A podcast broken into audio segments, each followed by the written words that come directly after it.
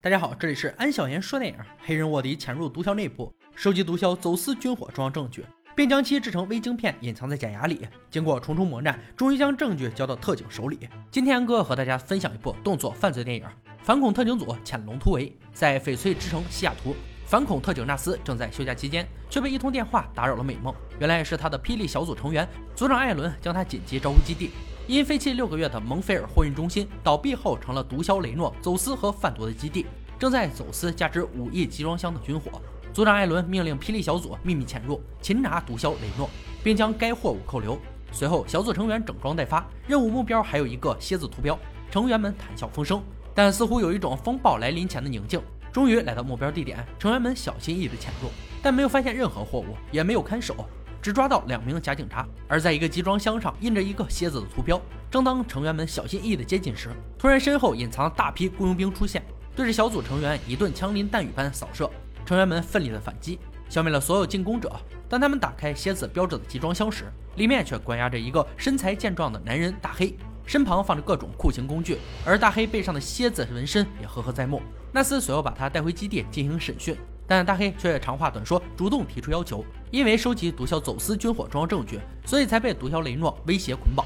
雷诺一定不会善罢甘休，随后就派人伪装成联邦警察来押走他。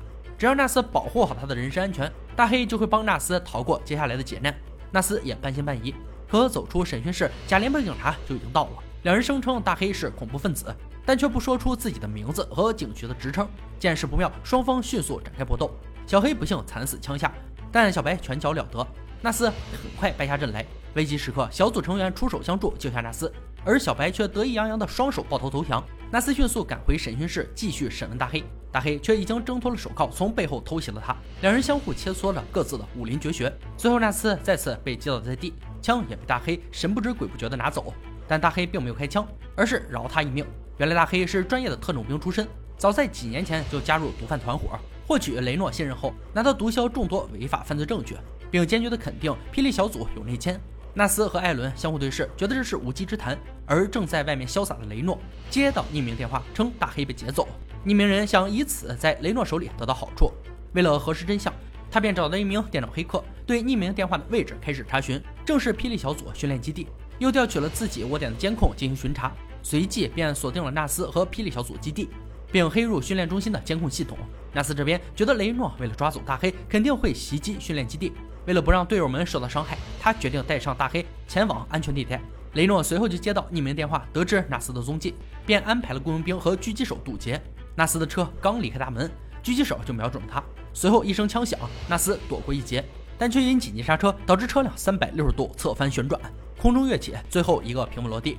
重击过后，纳斯昏迷在驾驶室。几个雇佣兵手持武器冲过来，而在车厢内的大黑毫发无损。就在雇佣兵用电锯锯开车门时，大黑找准时机，借用电锯切断手铐，不慌不忙地展示出太极连环掌和无影腿，拳击、腿踢、以手附掌，最后飞出一个地狱飞刀，轻轻松松消灭所有敌人。这可气坏了监控旁的雷诺，立即派出大批雇佣兵围堵训练基地。纳斯也苏醒，和大黑迅速折返，小组成员也加入战斗。面对敌人的疯狂扫射，成员毫不示弱。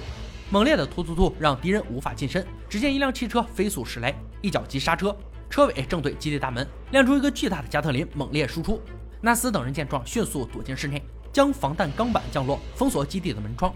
雷诺迅速让黑客切断基地所有电力，并封锁了信息台，然后用无线电通知纳斯，用小组成员的家人威胁他交出大黑。而此时，本来人数就不多的队伍只剩下六个人。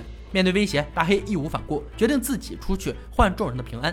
但纳斯不能眼看着他去死，于是策划出一套反击计划，把大黑的囚服穿在死掉的假联邦警察小黑身上，然后将他直立绑在木架上，伪装大黑。成员们再次整装待发，一扇防弹钢板缓缓打开。此时雷诺也已经来到现场，雇佣兵蜂拥而上。这时三个窗户却有白光在闪烁，原来是摩斯密码。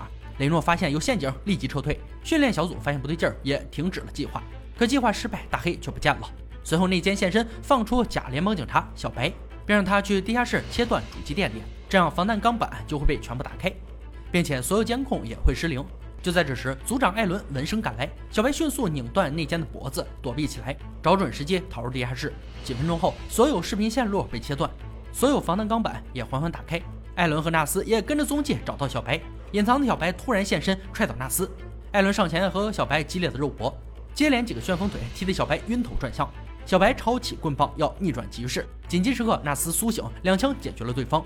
防弹钢板全开后，数不清的雇佣兵径直冲进基地，所有成员惊慌失措，迅速躲避。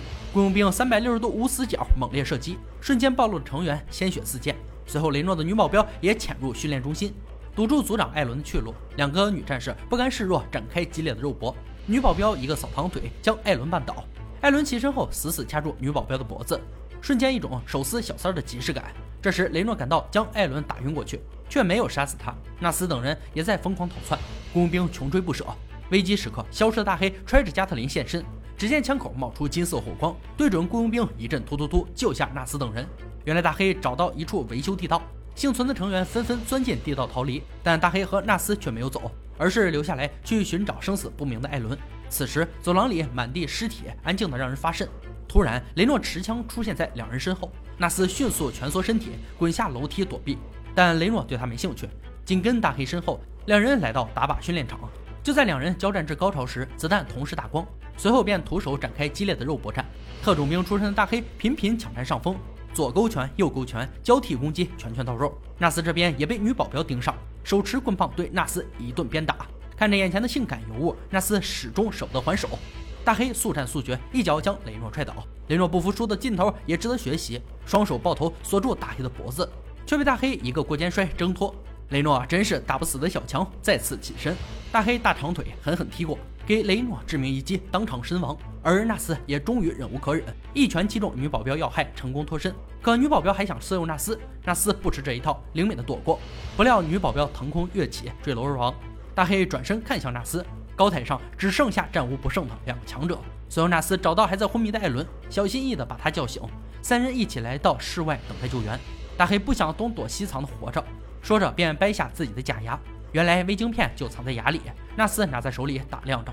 但此时艾伦的表情很是微妙，还没等纳斯回过神来，艾伦就一枪打倒大黑。原来他才是内奸中的王者。慌乱中，他捡起纳斯掉落的微晶片，仓皇而逃。纳斯尾随其后，迅速追到小树林，却被暗处的艾伦当头一棒。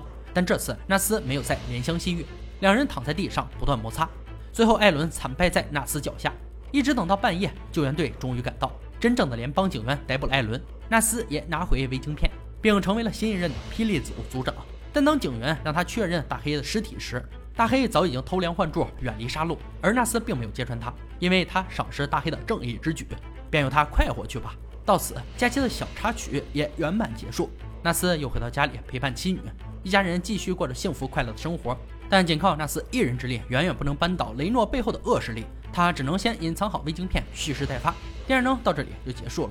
反恐特警组潜龙突围上于二零一七年，由著名影星山姆贾格主演，剧情精彩，枪战激烈刺激。面对恐怖分子的袭击，主角生猛帅气的开枪射击，反派加上性感的女人，也是为影片锦上添花。打斗动作戏更是让观众眼前一亮，跆拳道、空手道、武术，各种拳脚招式力道十足。